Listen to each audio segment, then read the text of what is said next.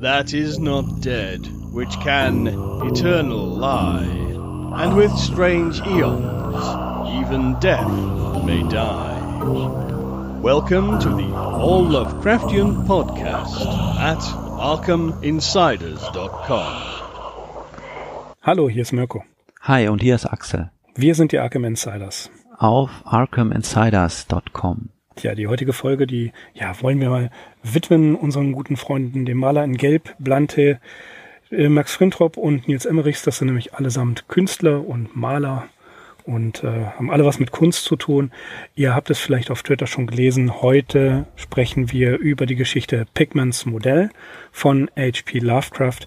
Und ich hatte ja schon einen Fun Fact bekannt gegeben, als ich damals 2012 war das glaube ich das erste Mal bei unseren Freunden von SFF Audio dabei sein durfte, unter anderem mit äh, Wayne June und Jim Moon, der unser Intro spricht seit Jahren. Ähm, war das meine erste Folge, war Pigments Modell und äh, es war die SFF Audio Folge Nummer 104, 100 47, Verzeihung. Und dies hier ist die Arkham Insiders Folge 147. Axel, ist das ein gutes oder ein schlechtes Zeichen? Ich würde sagen, äh, daran kann man erkennen, wie sorgfältig wir unsere Podcasts planen. Darauf haben wir eigentlich von Anfang an seit 2013 ja, hingesteuert, genau, auf den heutigen äh, 7. August, wo wir das hier aufnehmen, dass wir ja genau eben auch diese 147 heute voll machen. Richtig, genau. Das war völlig geplant und äh, darum ist es so, wie es ist. Also Pigments Modell, eine äh, der bekannteren Geschichten von H.P. Lovecraft, weil sie wahrscheinlich doch, naja, man kann böse sagen, konventionell ist, vielleicht. Aber sie war, sie wurde ähm, in einer Anthologie aufgenommen, noch zu Lebzeit, äh, Lovecraft Lebzeiten, und zwar in Christine Campbells Thompsons Anthologie By Daylight Only von 1929 und später, etwa acht Jahre später, 1937, wobei ich nicht weiß, ob Lovecraft das noch miterlebt hat, da hieß es Not at Night. Ja, diese beiden Anthologien.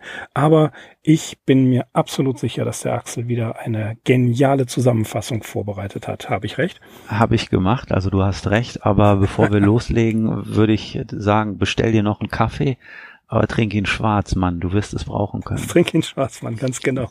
Ja, Axel, vielleicht trinken wir noch einen Schnaps. Nein, alles klar.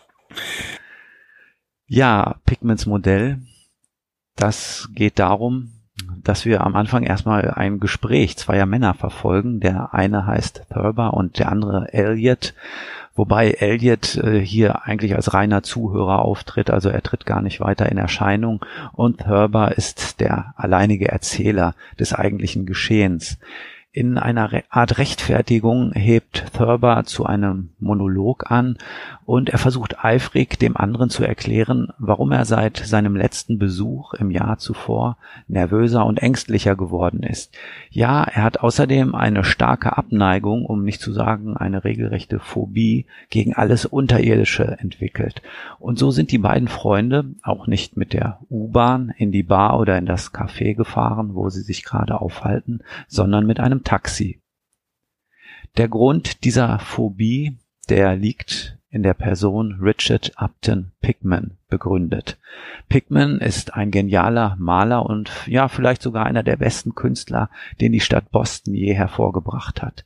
Pickman ist offenbar ein so außerordentlich talentierter und feinfühliger Künstler, dass er es wie kein zweiter versteht, Motive des Grauens und des Makabren auf die Leinwand zu bannen. Er macht das so realistisch und überzeugend, dass sich, bis auf unseren Erzähler, seine Künstlerfreunde von ihm abgewendet haben und keine Galerie und auch nicht das berühmte Bostoner Museum of Fine Arts ist mehr bereit, die jüngsten Werke Pigments auszustellen. In einem der ältesten Stadtteile Bostons, dem North End, hat sich der Maler ein Atelier gemietet. Zahlreiche unterirdische Gänge und tiefe Brunnen durchziehen das Viertel und dienten in früheren Zeiten Schmugglern, Piraten und anderen zwielichtigen Elementen als Versteck und Aufenthalt. Und eines Abends lädt Pickman unseren Erzähler ein, ihn in sein Atelier zu begleiten, das zwar in der Nähe einer U-Bahn-Station liegt, aber seelisch oder geistig einer gänzlich anderen Epoche angehört. Dementsprechend führt der Weg auch durch unzählige verwinkelte Gässchen an uralten Häusern vorbei bis zu einem Haus, das selbst noch aus der Hexenzeit Neuenglands zu stammen scheint. Was Thurber hier an Kunstwerken zu sehen bekommt, verlangt ihm Ehrfurcht ab, wobei er sich ebenso abgestoßen fühlt. Pigment thematisiert in seinen hier ausgestellten Bildern Kannibalismus, Gule, Leichenfraß und Kindesraub. Auf morbide Art fasziniert ist unser Besucher von einem Gemälde, das darstellt, wie in einer Untergrundbahnstation Monster aus einem Spalt in der Erde steigen, um die Fahrgäste zu attackieren. Das alles ist mit so einer stupenden, peinlichen Genauigkeit auf die Leinwand gebracht, dass Thurber sich fragt, über welche Fantasie Pickman verfügen muss, um solche Szenen zu entwerfen.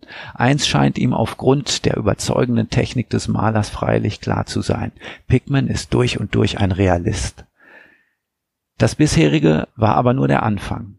Jetzt steigt man eine Kellertreppe hinab in Pigments eigentliches Atelier. Hier befindet sich ein großer gemauerter Brunnen aus dem 17. Jahrhundert, der mit einer Holzplatte abgedeckt ist. Einen Raum weiter präsentiert Pigment Thurber eines seiner entsetzlichsten Werke, ein Monster, das an einem Menschen herumknabbert, als habe es eine Zuckerstange in den Klauen. Thurber verliert angesichts dessen die Nerven und schreit hemmungslos. Pickman benutzt eine Fotokamera, um, wie er sagt, die Hintergründe für seine Malereien parat zu haben und um nicht vor Ort malen zu müssen. Mit dem Gerät hat er wohl auch den Hintergrund für das zuletzt genannte Bild geschossen. Jedenfalls denkt sich das Thurber, als er nach einem zerknitterten Fotopapier greift, das an der Leinwand hängt. Im selben Moment zuckt Pickman zusammen, denn in dem vorderen Kellerraum machen sich Geräusche bemerkbar. Der Maler zückt einen Revolver und begibt sich selbst dorthin. Hinter verschlossener Tür hört Thurber, wie Pickman sämtliche Kammern der Pistole entleert, woraufhin er wieder zu Thurber stößt. Die Erklärung scheint einfach. Ratten sind den alten Brunnenschacht emporgekommen und Pickman hat ein paar Mal in die Luft geschossen, um das Ungeziefer zu vertreiben. Nachdem Thurber wieder daheim ist, entdeckt er aber in seiner Manteltasche die Fotografie, die er offenbar gedankenlos im Keller eingesteckt hat. Jetzt erst betrachtet er sie eingehender. Und in diesem Bild liegt die Antwort auf so viele Fragen. Warum Pigman aus dem Künstlerclub rausgeschmissen wurde, warum man ihn besser meiden sollte und ganz wichtig, warum es für die eigene Gesundheit besser ist, die Untergrundbahn wie überhaupt alles Unterirdische zu meiden. Denn das Foto, das eine Blitzlichtaufnahme nach dem Leben ist, zeigt eine Wand von Pigments Kelleratelier und vor dieser Wand das leibhaftige Modell, das der geniale Maler als menschenfressendes Monster auf die Leinwand gebannt hat. Ende der Geschichte.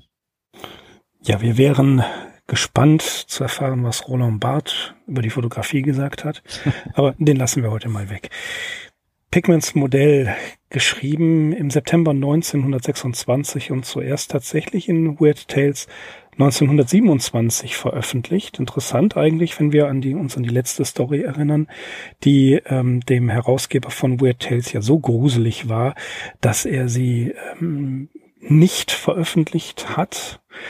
Ähm, aber darum ist wieder interessant, wenn wir uns die doch sehr expliziten Darstellungen von Leichenfresserei und ähnlichen Dingen vor, vorhalten, in die in der Geschichte Pac-Mans Modell auftauchen, finde ich diese Geschichte um einiges äh, heftiger als das, was wir beim letzten Mal besprochen haben. Es gibt eine Menge zu erzählen über diese Geschichte. Tatsächlich, ähm, wo fangen wir an? Wir fangen mal an mit, ähm, mit Fritz Leiber Jr ja, den werden wir jetzt nicht ganz zitieren, aber der hat einen 1944 einen interessanten Essay geschrieben, ein literarischer Kopernikus heißt es. Und darin zählt er die Entwicklungsstadien von Lovecrafts Geschichten auf und gleichzeitig auch der übernatürlichen Literatur, der Grusel- und Horrorliteratur in einem ja, in wenigen Zeilen schafft er es, da einen groben Überblick zu schaffen. Und er sagt, dass ähm, die, der letzte Satz, das war eine Fotografie nach dem Leben, schon das einleitet, was Lovecraft erarbeitet hat, nämlich ähm, die den den starken Realismus in die Stories hineinbringen und auch vor allen Dingen ähm, sich von den, von, auch von dem Danzänischen langsam zu verabschieden und hinein in das begeben, was wir immer wieder als kosmisches Grauen bezeichnen, nämlich als die Realität, die nicht von übernatürlichen Hexen und Dämonen herrührt, obwohl natürlich die äh, Gestalten, denen wir hier begegnen, sehr ähnlich Dämonen und äh, irgendwelchen Geisterwesen äh, sind. Es sind übrigens Gule, das wissen wir aber, glaube ich, alle. Und ähm, ja, hier ist das etwas anderes. Beispielsweise sehen wir eine ganz offensichtlich Verknüpfung mit der Realität. Der Kunst, der Kunstverein, der Art Club, den er erwähnt, war 1854 gegründet worden. Und später in den 1920er Jahren ist der, ja, mehr oder weniger zu einem Social Club heruntergekommen. Das Nordend von Boston ist tatsächlich eine ganz interessante Sache. Ähm, Im Nordend selber gibt es diese Gänge, von denen gesprochen wurde. Da wollen wir aber gleich nochmal etwas näher äh, drauf eingehen, weil ich das super spannend finde. Und ähm, in, immer wieder tauchen hier in dieser Erzählung klare äh, Ortsnamen, äh, das Danvers Asylum, Newberry Street, Back Bay und Copies Hill. Das sind alles reale Orte, die Lovecraft auch tatsächlich besucht hat.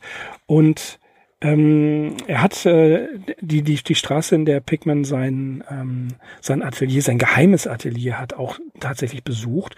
Und bloß ein Jahr später, im Juli 1927, schreibt er an Tante Lillian, dass sehr zu seinem, zu seiner Enttäuschung, er wollte die Gegend Donald Wandrei zeigen, dass dort alles abgerissen worden ist. Also es, es existierte nichts mehr. Ähm, auch 1934 hat er in einem Brief geschrieben, ähm, ebenfalls nochmal an Donald Wandrei, dass er sehr enttäuscht gewesen ist, dass er ihm das damals, das ist schon einige Jahre her, nicht zeigen konnte. Und er hat in dem Brief beschreibt er die Gegend, dass diese Häuser so sind, wie sie dargestellt worden sind, alt und ähm, ja eben doch schon sehr gruselig. Was das, ähm, was Back Bay angeht, Back Bay, das ist ein ganz interessanter Satz. Und ich glaube, Axel, wir steigen einfach ein. Back Bay sagt er, ist nicht Boston. Ähm, Back Bay ist ein Teil von Boston, den, das muss man wissen, der durch Landgewinnung ähm, hergestellt wurde. Äh, Back Bay selber war zunächst, äh, es wurde zunächst ein, Deich, ein Deich aufgebaut ähm, an der Seite des äh, äh, an der Seite der äh, Scharmat-Halbinsel. Und zwar sollte dieser, dieser Damm eigentlich eine Mautstraße sein, ähm, die Watertown mit Boston Neck verband, verbunden hat. Und einige Jahre später, also tatsächlich, äh, es war 1857, hat man angefangen, dieses äh, eingeschlossene Gebiet mit ja, aus den Steinbrüchen von Needham ähm, mit, mit Schotter aufzufüllen und dort Landgewinnung zu betreiben. Und Back Bay war dann 1882 abgeschlossen und als Stadtteil wurde es berühmt, beziehungsweise nicht berühmt, bewohnbar gemacht. Und was ich so interessant finde, äh, ist, Axel, dass er sagt, Back Bay ist noch lange nicht Boston. Es ist vorläufig noch gar nichts. Es ist viel zu jung. Es hat keine eigene Tradition, keine Erinnerungen oder keine Geister. Also auch hier und dann sprechen wir vom North End, dann müssen wir auch noch kurz erwähnen. Äh, es werden hier Tunnel im North End erwähnt und diese Tunnel gibt es tatsächlich. Ähm, wenn ihr euch mal wenn ihr euch dafür interessiert und vielleicht packen wir den Link in die Show Notes, northandboston.com. Dort gibt es Beneath the North End. Und da wird, ist eine kleine Reportage über diese Gänge, die man im Norden von Boston tatsächlich findet, im, im North End. Und man vermutet, dass diese Gänge natürlich Schmugglergänge waren, klar. Ähm, Boston Tea Party, also um den, äh, um der Krone zu entgehen, um Geschäfte an der Krone vorbeizumachen. Und ja, möglicherweise haben diese auch kultische Bedeutung gehabt. Wir denken daran, dass Salem nicht ganz so weit weg ist. Ähm, ja, Schmuggelei wird es wohl gewesen sein, aber diese Gänge gibt es tatsächlich. Und Axel, eine, eine Gegend, in der, oder für die, die für Pigman und auch für Lovecraft interessant und wichtig ist, die muss eine gewisse Geschichte haben. Mm, ja. Bei allem, was du schon erzählt hast, erkennen wir natürlich die äh, Ähnlichkeiten zu der Ges Geschichte He, er, Ähm, da haben wir auch einen Führer, der den Erzähler durch so ein Labyrinth von Gassen und Gängen in äh, ja dem ältesten Teil von New York führt und ganz ähnlich haben wir es ja hier auch. Also die Vergangenheit tritt hier sehr plastisch zutage und ähm, das ist natürlich eine der Charakteristiken dieser Geschichte. Also das hat eigentlich auch, steht für mich so getrennt neben diesem anderen Aspekt, den du eingangs erwähnt hast, dieser krasse Realismus, an dem sich Lovecraft hier versucht. Also das sind so diese zwei Eckpunkte oder ja, diese zwei Säulen, auf denen diese Geschichte ruht. Ja, das ist natürlich faszinierend. Also vor allem die Tatsache, dass Lovecraft, als er als ihm dieses Atelier vorschwebte von dem Pigment, dass er sich da offenbar auf ein ganz konkretes Haus bezogen hat, das er noch gesehen hat, das dann aber im Jahr darauf schon abgerissen war. Ansonsten dürfte eines der ältesten Häuser Bostons sein und das kennt man vielleicht auch, wenn man nie dort gewesen ist. Das ist das Paul Revere Haus.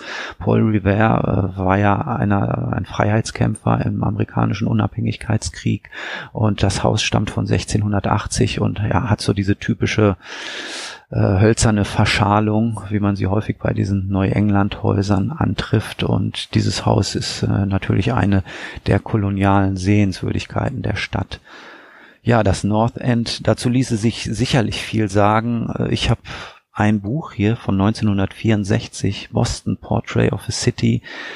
Da wird das North End charakterisiert als ja im Prinzip abgetrennt vom übrigen Boston und zwar durch eine Schnellstraße und dementsprechend hat sich da eben auch so ein eigenes Leben etabliert der Autor schreibt auch, dass das North End ja so ein typisches heilloses Durcheinander von, äh, von, von Errungenschaften der Ingenieurskunst ist. Also es wird wohl durchschnitten von Hochstraßen und äh, U-Bahn-Eingängen und Unterführungen. Also es hört sich irgendwie so ähnlich an, wie Lovecraft das beschreibt, nur eben äh, Mitte des 20. Jahrhunderts. Ja, was kann man sonst noch sagen zum North End, Mirko? Es ist in jedem Fall eine sehr interessante Gegend gewesen für Lovecraft selbst, äh, der dort Zeit verbracht hat, der sich alles angeguckt hat.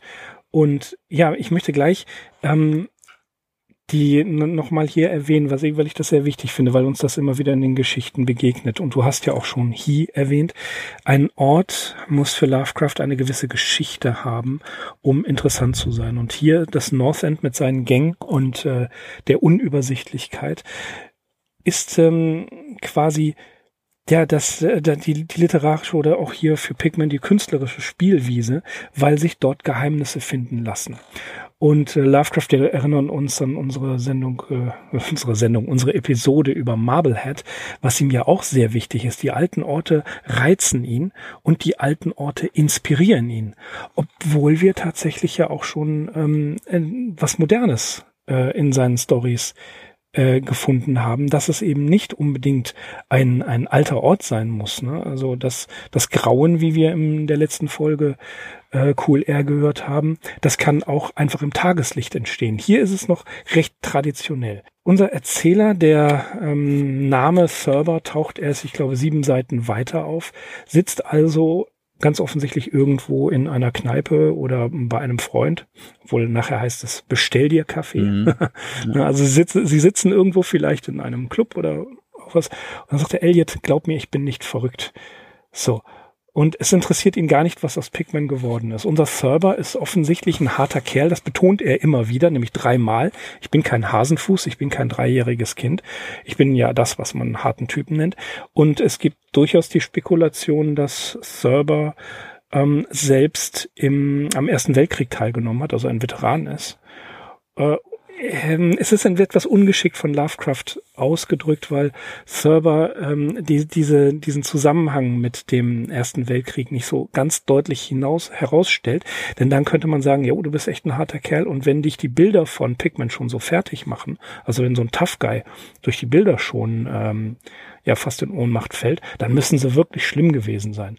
Und dieser Punkt, ist so, dieser Punkt ist, ist heutzutage kaum noch nachvollziehbar, wenn wir einfach mal äh, Netflix oder ähm, das andere alles uns angucken, was da für knallharte, brutalste Bilder gezeigt werden, was für hammerharte Filme wir alle gucken. ja, dann würden uns die Bilder von Pigman höchstwahrscheinlich überhaupt nicht mehr reizen. Aber damals ist das eben, versucht Lovecraft zumindest der bildenden Kunst, die Pigman, den er für äh, genial hält, er sagt es zwei oder dreimal in der Story, ist ein Genie, ja, ähm, dass, dass hier Lovecraft versucht, mit ähm, nach äh, Fritz Leiber der byzantinischen Verwendung von Adjektiven. Das finde ich sehr schön. Äh, wirklich was darzustellen, was kein Mensch nachvollziehen kann, was so unfassbar grausam ist, dass alleine das gemalte Bild einen schon völlig fertig macht. Das finde ich eigentlich interessant. Was sagst du als Grafiker dazu? Ja, es ist natürlich in dieser Geschichte sehr interessant, auf welche Leute Lovecraft sich bezieht. Ähm, das ist sehr aufschlussreich hinsichtlich seiner Interessen und Kenntnisse was die Kunst, die klassische Kunst oder auch ja die Illustrationskunst seiner Zeit betrifft. Er erwähnt ja zum Beispiel ähm, Doré, ganz bekannter französischer Grafiker. Du hast mir mal den Band äh, Dantes göttliche Komödie geschenkt, also wo auch die Tafeln wirklich in exzellenter Qualität reproduziert worden sind. Ähm, Rhyme of the Ancient Mariner hat äh, Doré illustriert, Märchen, Sagen, ja, klassische Stoffe der Weltliteratur. Walter Mörs hat seinen Roman Wilde Reise durch die Nacht nur geschrieben, um jede Menge Doré-Illustrationen in guter Druckqualität versammeln zu können. Dann wird erwähnt Sidney Syme, den kennen wir als äh, Illustrator von Lord Dunsany's Geschichten ja, das war so ein typisches Jugendstilgewächs oder so ein verspätetes Jugendstilgewächs mit unübersehbarer Aubrey Birdsley Schlagseite. Anthony Angarola wird hier erwähnt, ebenso wie in Der Ruf des Cthulhu. Das äh, war ein amerikanischer Grafiker, der mir noch nicht so bekannt ist. Eine Bildersuche nach ihm ergibt jetzt auch keine besonders schockierenden Ergebnisse.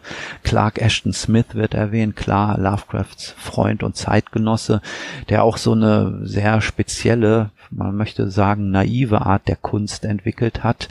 Und dann haben wir natürlich hier äh, die beiden ganz großen der unheimlichen Malerei, Johann Heinrich Füssli, äh, der Nachtmar, wer kennt es nicht, dieses Bild, äh, ja, diese Schlafzimmer-Szene im Boudoir oder einer, einer Frau und auf ihr hockt eben dieser Nachtmar und äh, ja, so ein Pferd mit glotzenden Augen schaut durch einen Vorhang hindurch und Goya wird erwähnt, der große spanische Maler. Und hier ist es, denke ich mal, insbesondere das Bild Saturn verschlingt eins seiner Kinder, das Lovecraft im Sinn gehabt hat, als er ja dieses Gemälde von Pigman beschreibt, wo das Monster ein Mensch in Händen hält und an ihm herumknabbert wie an einer Zuckerstange weil das geht so in Richtung der Konzeption dieses Goya-Bildes. Saturn verschlingt, verschlingt eines seiner Kinder. Also eine sehr ja ähm, nicht besonders homogene Mischung, die wir hier haben. Jeder wird natürlich sofort versuchen, ähm, sich Bilder dieser genannten Leute anzuschauen, um vielleicht Vergleiche ziehen zu können. Aber dieser Versuch ist wahrscheinlich zum Scheitern verurteilt. Klar, wir stecken so ein bisschen in dieser Zwickmühle, dass wir alle mittlerweile einen visuellen Erfahrungsschatz erlangt haben, wo man sich fragt, also wo soll hier eigentlich der Horror sein?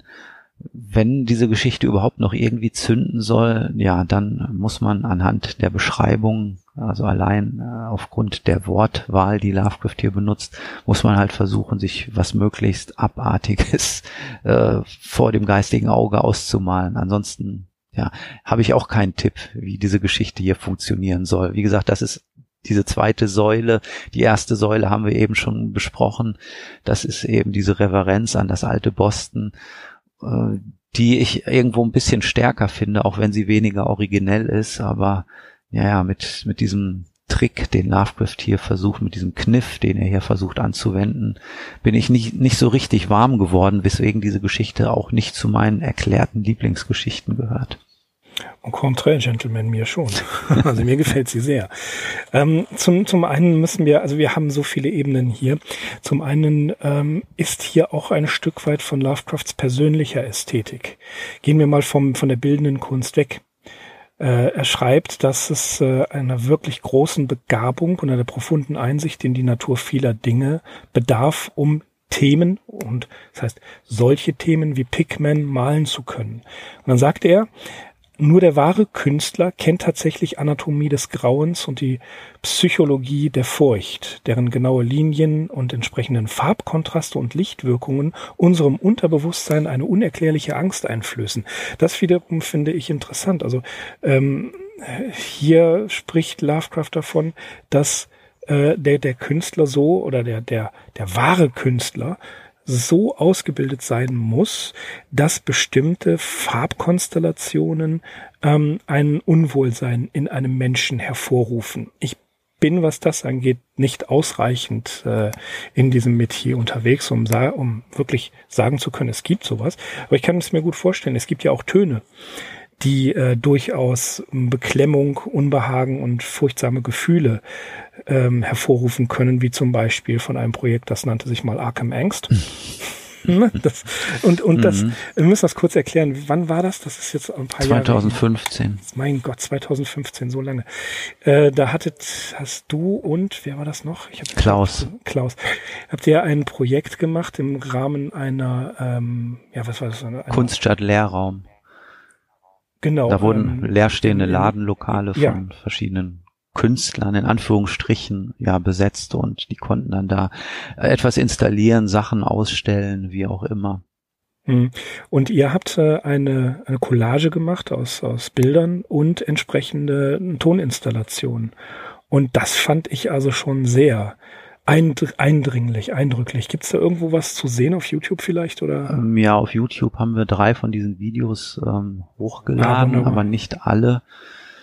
Ähm, ja, das war natürlich in dem Zusammenhang beeindruckend. Äh, freut mich, dass das auf dich gewirkt hat, weil wir natürlich eine wandgroße Projektion da hatten und ja auch richtig fette Boxen und klar, das hat dann alles zusammengespielt äh, in dem Moment. Also das ist auf jeden Fall was anderes, als wenn man sich das bei YouTube anguckt. Das sollte, war eben auch ganz klar äh, für diesen, für dieses Event, das nur über ein Wochenende dauerte, konzipiert und ja, also, das hat mich damals schon gefreut. Du hast dich da schon lobend erwähnt. Das fand ich auf jeden Fall gut. Aber es ist ja, darum geht es ja. Das ist ja das, was du auch gesagt hast ähm, diese Dinge müssen eben auf einen äh, Empfänger auch treffen. Und dieser Empfänger muss natürlich auch entsprechend sensibilisiert sein. Und der eine ist es vielleicht mehr, der andere ist es vielleicht weniger. Es hat vielleicht auch was mit Bereitschaft zu tun, sich auf diese Geschichte einzulassen. Ähm, das ist bei Pigments Modell auf jeden Fall so. Reizend ist, sich das vorzustellen oder sich selber mal die Frage vorzulegen, was ist Pigment jetzt? Ist da ein genialer Techniker? Oder ist er das, was man wirklich so als geniale Künstlernatur bezeichnet? Also die technische Seite ist etwas, was man lernen kann durch reinen Fleiß und Disziplin und äh, ja durch eine entsprechend durch eine entsprechend geschickte Anwendung der handwerklichen Fähigkeiten. Aber ja, diese Idee des Genies, die ja wahrscheinlich so alt ist wie die Menschheit oder seit die Menschheit erstmals versucht hat, sich irgendwie künstlerisch auszudrücken, das ist natürlich noch viel interessanter, weil wenn wir ihr folgen, äh, dann muss Pikmin irgendwie was haben, was kein anderer außer ihm hat. Also irgendwie eine Art göttlichen oder in unserem Fall antigöttlichen Funken. Und als drittes müssen wir natürlich noch die Auflösung dieser Geschichte berücksichtigen, weil die ist eigentlich banal, weil danach ist Pikmin, ich will nicht sagen, also ein Nichtskönner, das ist jetzt viel zu übertrieben, aber er kann halt solche Bilder malen, weil er einfach so gute Modelle hat. Punkt. Es kommt immer aufs Modell an, ja, ja. ja. Aber was, was ich interessant finde, ist die, ähm, die Überleitung oder sagen wir mal die, die, die Connection, die es gibt zwischen Lovecrafts eigener Ästhetik, wie er sie in das übernatürliche Grauen der Literatur feststellt und hier übertragen auf die bildende Kunst. Genau was du sagst. Man kann ein brillanter Techniker sein ja, man kann, das schreibt er ja auch selber. Das, das sagt er ja auch über die, über die Erzählungen in Weird Tales Astounding und anderen Magazinen. Man kann ein brillanter Techniker sein und hervorragend malen oder schreiben. Aber, Zitat, es gibt da etwas, was diese Burschen einfangen, etwas aus einer anderen Sphäre, das uns, wenn auch vielleicht nur für einen Augenblick, Einsicht in eben diese andere Sphäre vermittelt. Ja, da, das, das sagt er. Also es gibt ähm, ein weiteres Zitat. Du weißt, in der Kunst ist es normalerweise so, der ganze Unterschied, der gemacht wird, ist zwischen dem belebten, atmenden Dingen, die nach der Natur oder nach Modellen gezeichnet werden, auf der einen Seite, und andererseits der artifizielle Plunder, den geschäftssüchtige Möchtegans nach akademischen Regeln in einem kahlen Atelier auf die geduldige Leinwand hinhauen. Tja, ich würde sagen, der wahre Maler des Makabren besitzt eine Art Sehergabe, die Modelle anzufertigen, in denen er die gespenstische Welt, in der er lebt, nachvollzieht. Das sagt, das ist äh, ein Zitat von Thurber, ähm, eigentlich von Pigman und Thurber. Und äh, das, das ist eben das, was, was Pigmans Kunst ausmacht. Zumindest glaubt das Server bis dahin. Es geht um äh, eine, haben diese Künstler einen Zugang zu einer Sphäre, wo sie es äh, ja eingegeben bekommen. Und am Ende, also das, das finde ich, hier hast du wirklich das Gefühl, dass er sagt, möglicherweise gibt es da etwas Metaphysisches, dass die Kunst, die sie, die sie ähm, da herstellen, ein Tor öffnet zu einer Inspiration, zu einer merkwürdigen anderen Dimension. Und am Ende ist genau das, was du sagst. Nee, es ist einfach nur ein brillantes Modell, in dem Fall lebendige Gule. Da ist der ganze Zauber dann doch weg. Aber trotzdem ist das Lovecrafts ästhetisches Denken. Mm, mm. Ja, das klar, die Geschichte zieht ihren Reiz vielleicht auch so ein bisschen aus diesem Widerspruch, den man sich nicht vollkommen zufriedenstellend erklären kann. Äh, natürlich wird Pickman auch einfach nochmal ein guter Techniker sein und er komponiert ja die Szenen so, also er denkt sich ja auch Episoden aus, mh, die er dann so ein bisschen, ja, so anekdotenhaft äh, dann als Gemälde verarbeitet. Wir haben ja diese Episode um den Wechselbalg.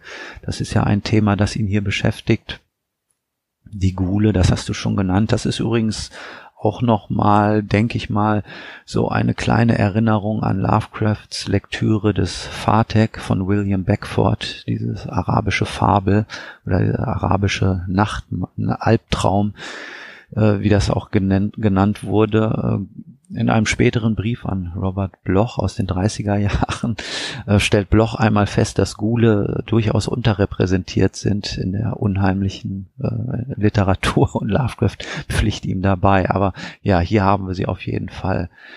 Ja, es ist überhaupt interessant, sich die Frage zu stellen, was für ein Charakter ist Pigman eigentlich auch? Zu dem Namen erstmal kann man sagen, also in Salem ist Pigman ein altehrwürdiger Name und wir haben zum Beispiel einen Nathaniel Pickman, der gebürtig aus England stammte, der sich hier 1639 niedergelassen hat. Später wird Lovecraft diesen Namen nochmal aufgreifen in Berge des Wahnsinns. Dort ist es ja bekanntlich die Nathaniel Derby Pickman Foundation, die diese Antarktis-Expedition finanzieren hilft. Und ähm, 1692 wurde ein Ahne von unserem Pickman, also wir gehen jetzt wieder in die Geschichte, in Salem im Zuge der Hexenprozesse gehängt. Später hat Lovecraft ihn nochmal kurz in die Traumsuche nach dem unbekannten Kadat auftreten lassen. Ja, aber zurück zur Frage, Pickman, was ist das eigentlich für ein Charakter in moralischer Hinsicht? Schadet er irgendjemanden oder hat er einfach nur eine verderbliche Fantasie? Er scheint ja so ein bisschen ein Monsterdompteur zu sein, also er kann die Modelle nach seinem Willen da in den Brunnen aufkommen lassen. Es kann natürlich auch sein, dass er irgendwann die Kontrolle über sie verliert. Er beschwört irgendwie Schrecken aus Zeit und Raum herauf, die ja wahrscheinlich besser ungestört geblieben wären. Warum malt er überhaupt? Malt er für den Ruhm? Der wird ihm ja, bleibt ihm ja versagt. Also er wird ja nicht mehr ausgestellt. Der Künstlerclub hat ihn rausgeschmissen. Warum malt er überhaupt noch? Ist er vielleicht einfach ein Überzeugungstäter? Das sind alles so Fragen, die sich mir ein bisschen aufgedrängt haben bei der Lektüre der Story. Ich glaube, dass Pigman äh, ein künstlerisches Ide Idol oder Ideal Lovecrafts ist, dass er tatsächlich die Kunst um der Kunst willen macht, so wie Lovecraft das Schreiben um des Schreiben willens, for my own amusement. Wobei wir natürlich auch wissen, dass Lovecraft durchaus äh, wenn auch nicht so stark ausgeprägte wirtschaftliche Interessen in seinem Schreiben hatte. Aber die Frage ist sehr gut. Warum, wer ist Pigman eigentlich? Ich glaube, dass Pigman, wir erfahren nicht viel von ihm, außer dass äh, ein Vorfahr äh, in Salem äh, die, äh, äh, gehängt worden ist, eine Vorfahrin, und dass eins seiner Bilder bei seinem Vater jetzt hängt, der ebenfalls in Salem wohnt. Also haben wir die Salem Connection. Aber ähm, was ich interessant finde, ist, wozu wird Pikmin eigentlich? Er, ähm, es, er wird teilweise ähm, von keiner, glaube ich, heißt der Mensch, beschrieben, dass er degeneriert. Ja, dass er moralisch degeneriert. Das war der, der Mensch, der nichts mit ihm zu tun haben, nichts mehr mit ihm zu tun haben wollte. Äh, und dass, äh, dass Pikmin also wirklich die Evolution rückwärts durchmacht. Dann spricht äh, Thurber, nein, beziehungsweise Wright, Wright heißt der Mensch. Wright ähm, spricht ihn irgendwann mal darauf an, woher er die Ideen hatte. Oder nein, äh, ich muss das korrigieren. Es ist Elliot, der Pickman einmal fragt, woher zum Kuckuck er all diese Ideen und Gesichter habe. Und dann fragt Thurber, erinnerst du dich noch an das böse Lachen, das er zur Antwort gibt? Später wird eine ähm, Szene, ein, ein Bild beschrieben, in dem äh, ein Wechselbalg dargestellt wird und ähm, dieser Wechselbalg ist in einer puritanischen Familie und diese äh, Puritaner lesen die Bibel auf dem Bild und sind in Andacht verfallen. Nur eine Person hat ein höhnisches, fast ja kaninisches, also hündisches Grinsen und das ist der Wechselbalg. Das ist also ein Ghoul, der ausgetauscht worden ist.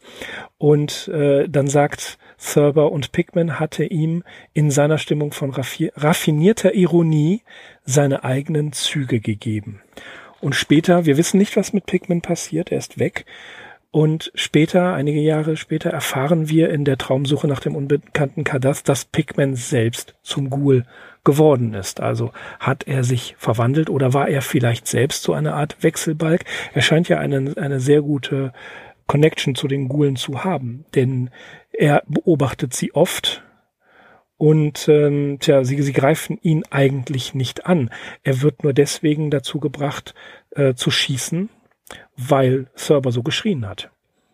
Mhm. Also ist es möglich, dass Pigment tatsächlich schon einen, äh, einen Zusammenhang hat äh, mit den Ghoulen, in irgendeiner Art und Weise vielleicht sogar mit denen verkannt, ver verwandt ist. Denn später im sogenannten Cthulhu-Mythos, wenn man da sich diese Monsterhandbücher anschaut, wird immer wieder gesagt, dass Ghule nicht per se den Menschen gegenüber feindlich eingestellt sind. Nee, in ihrer Funktion als Leichenfresser ernähren sie sich auch auf jeden Fall lieber von den Toten als von den Lebenden. Ich weiß auch nicht, Richtig. ob das hier immer Gule sein müssen in der Geschichte. Ich hatte das Gefühl, teilweise sind das eben so menschenfressende Monster. Und Gule, also streng genommen, sind tatsächlich Wesen, die auf Friedhöfen etc. leben und sich von den Leichen ernähren. Sie sind jedenfalls unterirdische Wesen. Wieder das unterirdische Thema. Ne? Das sowieso. Äh, und zwar in, in mehrfacher Hinsicht. Zitate, diese, oh, diese zartrosa Lämmerhirne. Das, das einzige Trostreiche an unserer gegenwärtigen Zeit ist tatsächlich das Faktum, dass der Durchschnitts, Durchschnittsmensch viel zu beschränkt ist, um sich mit den Fragen der Vergangenheit näher zu befassen. Und er meint nicht damit nur die Fragen der Vergangenheit, sondern auch die Fragen des Unterirdischen. Denn die gesamte Ghoul-Gesellschaft, die bricht immer wieder in die äh, Keller ein, bricht in die Friedhöfe ein, greift eine U-Bahn sogar an, die entgleist ist, um sich dort zu laben. Also mit anderen Worten, die, die Gule haben Kenntnis von der menschlichen Zivilisation. Sie, sie äh, betreiben das mit dem Wechselbalg, ja, das heißt, sie tauschen also menschliche Kinder aus. Die Gule haben sehr wohl Kenntnis von unserer Zivilisation und leben im Unterirdischen unter uns. Aber wir haben das nicht, sondern nur einige ausgewählte Menschen, wie Pigman zum Beispiel und jetzt auch Thurber und Elliot, der das Geheimnis äh, ebenfalls jetzt teilen muss. Das, ähm, ja, das, das, das ist ein, ein, ein, ein Ungleichgewicht. Und das kommt in den Lovecraft-Geschichten immer wieder vor. Ja, das haben wir ja schon auch ein paar Mal besprochen, dass es diese unterirdischen Wesen gibt. Und äh, Lurking Fear zum Beispiel und noch äh, viele andere, auch in den, in den Jugenderzählungen oder den Kindheitserzählungen kommen sie vor. Also Wesen, die unter uns existieren, von denen wir nichts wissen, die uns aber sehr genau kennen. Und ähm, wir haben zwar Call of Cthulhu übersprungen, aber da ist ja die Einleitung schon so gut, dass wir auf quasi auf der Insel der, der dummen, glückseligen Menschen leben, ohne zu kapieren, dass es Verbindungen gibt, die uns einfach den Verstand rauben würden. Und das ist hier in Pigments Modell eben auch der Fall. Mhm. Ja, es ist diese Art von fatalem Wissen, die wir immer wieder bei Lovecraft haben. Stimmt, aber jetzt nach Lektüre dieser Geschichte gibt es wieder einige Eingeweihte mehr. ja. Wenn ich, wenn ich an Boston sonst gedacht habe, will ich will ehrlich sein, äh, ich dachte immer, das ist so ein bisschen so eine Yuppie-Stadt, ne? Dann denkt man natürlich auch an äh, die Harvard-Universität. Ja, so ein bisschen noch so Neuengland-Adel, aber das kommt eben auch in dieser Geschichte gut rüber oder darüber haben wir uns ja auch unterhalten. Äh, die kolonialen äh, Überbleibsel sind mittlerweile rar gesät in dieser Stadt. Also da gab es früher sicherlich mehr. Und wer sich wirklich äh, für diese Historie interessiert, der, das klingt ja auch in der Geschichte an, ist wahrscheinlich in Salem besser aufgehoben als in Boston. Also Salem hat äh, das koloniale Erbe weitaus mehr kultiviert und es gibt da wirklich noch mehr Gebäude vom Ende des 17. und dann eben auch äh, viel aus dem 18. Jahrhundert zu sehen. Mm, das stimmt, ja. Äh, eine Sache noch, die mir auch aufgefallen ist, äh, also zunächst einmal können wir zusammenfassen, hier wird der, die Verlinkung zwischen Realität und dem Grauen äh, stark hergestellt. Dann äh, haben wir sehr viele Orte der neuenglischen Geschichte oder der Bostoner, Bostoner Geschichte, die hier ähm, erzählt werden. Dann Lovecrafts künstlerische Einstellung und die Einstellung des Malers oder des Künstlers des Makaberen. Und äh, die Gule werden eingeführt. Das Unterirdische begegnet uns wieder, aber auch eine, ein anderes Motiv, das uns schon mal begegnet ist und das wir nochmal finden werden, nämlich einmal in Herbert West Reanimator und in Thing on the Doorstep, genauso wie hier am Ende von Pigments Modell. Es werden grundsätzlich alle sechs Kammern des Revolvers leer geschossen. Da gibt's nix. Das ist einfach viel eindrucksvoller natürlich, als wenn da steht, ja, er hat zweimal klar. in die Luft geschossen. Das ist klar oder ein gezielter Headshot. Nein, äh, hier wird immer die komplette, die komplette Waffe leer geschossen. Na, also das ist natürlich auch ähm, äh, jeweils in, in, in total, also das, was sich Lovecraft wahrscheinlich unter exzessiv vorstellt, dass, dass er hier ähm, die Kanonen leer schießen lässt. Das ist wahrscheinlich auch möglich. Auch eine interessante Sache, vielleicht zum Schluss noch, dass er als ähm, Thurber in diesem, in diesem unterirdischen Galerie ist, da äh, schreibt er nämlich sehr schön, äh, oh ja, das waren in der Tat die Bilder, die er unmöglich in Newbury Street hätte malen können. Und er hatte nur zu Recht, als er zuvor meinte, er habe sich in ihnen ausgetobt komm, nimm einen Schluck, ich zumindest brauche ihn und dann geht es los. Dann fängt er an zu erzählen. Also äh, äh, alles irdischen, baren Geschöpfe und Wesen ausstrahlten, diese krankhaften, pervertierten Fantasie mit menschlichen Worten nicht zu schildern und dann geht das seitenweise. ja, diese endlose Steigerung, ne, das ist auch typisch für Lovecraft. Wir haben eigentlich, wir wissen eigentlich von Anfang an, dass Pigman unerhörte Bilder malt, aber es er setzt immer noch einen drauf so. Ja, in jedem Raum, in den er Seite. dann den Purber führt auf der zweiten Seite sagt er schon zu Elliot, äh, ich kann nicht mehr in der Untergrundbahn fahren, weil ich dieses Ding gesehen habe. Ne? Also, mm. Wir mhm. wissen schon direkt von Anfang an, was passiert. Aber das ist so häufig bei Lovecraft. Und äh, wir, wir ahnen also, es kommt am Ende noch, äh, kommt, kommt der Jack in the Box auf jeden Fall. Das sagt er, das sagt er ja schon vorher. Und dann warten wir die ganze Zeit darauf, was, was passiert jetzt und wie ist das? Also, ne, das ist wie wenn du in der griechischen Antike ins Theater gegangen bist und du hörst irgendwas mit Ödipus oder äh, irgendwas anderes. Diese, diese Stoffe waren ja bekannt. Ja, das war ja alles, was man schon, schon mal gehört und gesehen hat. Das gehörte zum Allgemeingut. Und man hat sich wirklich dann gefragt, wie hat der Regisseur das jetzt gemacht? Wie hat, was hat er für Figuren? Wie werden die dargestellt und so weiter? Und so ist es bei Lovecraft ja auch. Es gibt ja nicht immer wirklich eine Überraschung. Also, ich meine, ich kann mich an meine erste Lektüre von Peckmans Modell nicht mehr erinnern. Das ist viel zu lange her, drei Jahrzehnte. Und ähm, da, da kann ich, ich kann mich jetzt nicht daran erinnern zu sagen, ich war wahnsinnig überrascht. Nee, das, ähm, obwohl Lovecraft sich auf seine Art Mühe gibt mit der Geschichte, er hat sich bemüht. ja. Aber ja, natürlich, äh, das kommen hier zwei Aspekte ins Spiel. Zum einen, wenn man ähm, so lange schon vertraut ist mit seinem Werk, dann weiß man, worauf es hinausläuft. Und zum anderen, ja, die reine Technik, die er hier angewendet hat, wie er das eben versucht hat. Ja, ist klar, das Moment fehlt uns wahrscheinlich mittlerweile, dass wir halt nicht mehr sagen können, wie zum ersten Mal diese Geschichte auf uns gewirkt hat wenn man sie vielleicht einem elf- oder zwölfjährigen Kind zu lesen gibt, ne, mag sein, dass sie da noch eine ganz andere Wirkung entfaltet. Ja, ansonsten ganz kurz noch, in was für einem Ton ist diese Geschichte eigentlich erzählt? Und das ist so ein bisschen wie in The Vault, in der Gruft. Es ist so dieser kumpelhafte Ton, ne? so ein bisschen äh, umgangssprachlich auch. Und ja, diese Burschen, was die alles auf die Beine gestellt haben, damit sind ähm, die Handwerker oder die Steinmetze des Mittelalters gemeint, die äh, Notre Dame und äh, Mont Saint-Michel mit irgendwelchen Wasserspeiern und Dämonenfiguren verziert haben. Also Lovecraft schlägt hier so einen äh, sehr umgangssprachlichen Ton an. Auch das ist die Frage, ob das, ob das so gut gelungen ist. Joshi Tja. kritisiert das. Ich, ich stoße mich da jetzt nicht übermäßig dran. Das Pulp-Element mit dem komplett gelehrten Kammern des Revolvers, das gefällt mir gut. Ja, das, das, das ist für mich ja. so dieses typische Pulp-Element bei, bei Lovecraft, ne? Peng, peng, peng. Kann man sich gut vorstellen. Ja. Okay. Noch eine Frage mir gesagt, kurz zum Schluss. Ja, bitte. Ähm, deine Geschichte, die Unterführung, äh, schwebte dir da äh, Pigments Modell irgendwie vor oder ist das, hat das überhaupt nichts damit zu tun? Ja, also die alten, ollen Kamellen. also äh, tatsächlich gab es diese Unterführung.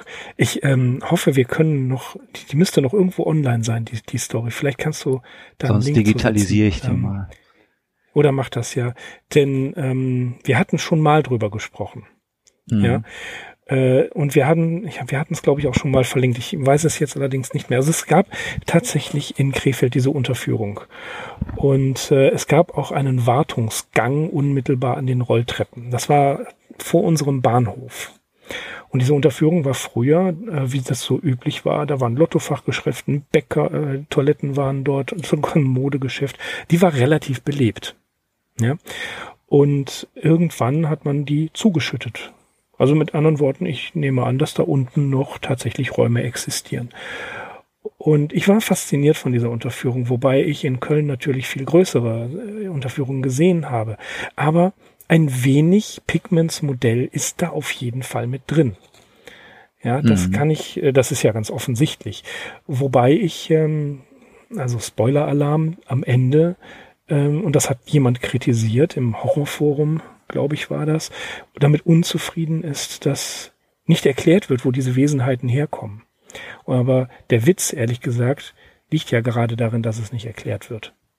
In solchen ja. Foren darf man solche Geschichten überhaupt nicht zur Debatte stellen. Also das, was soll, was soll ich das, zu so einem Kommentar ja. zu sagen? Also das macht ja auch keinen Spaß mehr. Nee. Ich, ich glaube, es liegt daran, dass sie in, äh, wenn ich mich nicht irre, in der Liberate Me, das war eine Anthologie, mhm. da ist sie erschienen, die wurde in Zusammenarbeit mit dem Horrorforum damals äh, rausgebracht. Das ist ja, aber das heißt nicht, dass jeder da sich zum Kritiker berufen fühlen sollte. Doch, das, das da gibt okay. es einen Lektor, der gleicht ja. das dann mit dir ab, der bespricht die Geschichte, aber das mag ich überhaupt nicht so, das, da in so einer offenen okay. Runde Nein, das ist, Geschichte ja, okay, ich steige mich rein.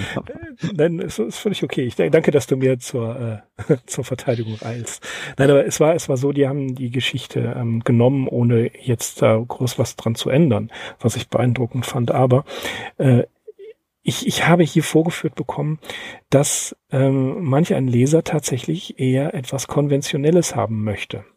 Ja, mhm. Also das waren dann die Wesen, die haben das und das gemacht, die haben dann so und so viel Hitpoints und so und so viel äh, Rüstungspunkte. Habe ich vermute ich mal, dass das dahinter steckt. Äh, aber das ist nicht der Sinn einer, einer Horrorerzählung, einer vor allen Dingen nicht einer modernen Horrorerzählung, sondern es steckt da drin, dass einfach dieses dieses mulmige Gefühl oder wie Heiner Müller das in seinen ähm, für seine Texte mal reklamiert hat, literarische Zeitbomben mhm. drin bleiben. Ja, mhm. also ich vergleiche mich weder mit Lovecraft noch mit Heiner Müller. Das würde ich mir nicht anmaßen. Aber dieses Konzept, dass man einfach mal eine Zeit lang überlegt, was könnte das gewesen sein und wie könnte das zusammenhängen, das trifft ja auf sehr viele Horrorerzählungen und Filme zu, wo wir dann einfach am Ende äh, sagen, boah, das ist jetzt ein offenes Ende und es hängt vom Film ab, ob das wirklich toll ist oder nicht. Ne? Mhm. Und so habe ich es bei der Story einfach auch gemacht. Es ist völlig egal, was das für Wesen sind. Tatsache ist, die Biester sind da. Ne? Mhm. Nee, das ist auf jeden Fall eine interessante Story und äh, diese Unterführung, die kennt ja wahrscheinlich jeder. Ich habe vor kurzem entdeckt, früher gab es in Dresden eine so eine Unterführung, die auf die Neustädter Seite geführt hat, dass die mittlerweile auch zugekippt worden ist, ist komplett irgendwie versiegelt worden. Das konnte ich gar nicht fassen. Ich bin da ganz gerne früher durchgegangen. Naja, das ist der Fortschritt, wie Stephen King sagen würde. ähm, ja, Fortschritt oder Rückschritt. Genau, was, was ich noch ins anfügen wollte äh, zu deiner Theorie der Horrorstory, wo wir das ja auf jeden Fall haben und der konnte das richtig gut. Jean Ray, ne, die Gasse der Finsternis. Das, das ist eine packende ja. Erzählung, ja. aber man kann gar nicht genau sagen, was ist passiert. Wo kommen diese Wesen her und wie geht das alles, ne? Aber das spielt auch gerade bei dieser Geschichte überhaupt keine Rolle, weil die so gut geschrieben ist und ja, so packend, so farbig. Ja, das unterstützt Tipp, natürlich ähm, deine These. Ja, das ist der kurze Tipp dazu. Hört auf Sigma 2 Foxtrot, unsere Episode dazu. Mhm, genau. Ja, können wir ja verlinken. Machen Gut. Wir. Okay. Das äh, soll es mal für heute gewesen sein, würde ich vorschlagen. Pigments Modell, eine der klassischen Lovecraft-Geschichten zu hören von der GM Factory. Und ähm, so, jetzt, jetzt bin ich mir nicht sicher, du kannst mir da bestimmt weiterhelfen. Eine CD wurde aufgenommen. Pigments Modell. Von wem war das doch gleich? Von Sänger von Tokotronic. Ne? Richtig. Ne? War doch, war doch Tokotronic. Genau, Nein, richtig, ja. Hm, doch, doch, Tokotronic. Doch, doch. Okay. Uh, ja, ich habe ich hab diese, diese CD vor Augen. Das ist bloß ein schwarzes Kreuz, glaube ich, drauf vorne. Und wie ich finde, er hat teilweise böse Kritiken einstecken müssen. Ich finde die, ich finde das gar nicht schlecht vorgetragen. Ganz ehrlich. Bei mir ist es zu lange her. Ich habe die auch vor Jahren gehört. Ähm, dass er hat jetzt nicht versucht, so einen unheimlichen Effekt irgendwie mit seiner Stimme nee. zu erzeugen. Es war so relativ dekadent.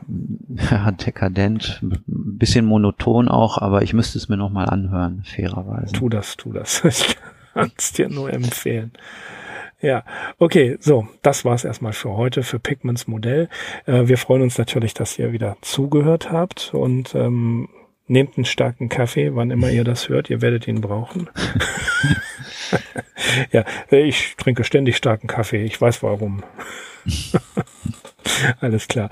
Äh, gut, ich werde mir jetzt einen Kaffee machen und äh, ja, lese schon die nächste Geschichte und freue mich darauf, euch wieder hier theoretisch begrüßen zu können, obwohl ich euch gar nicht sehe.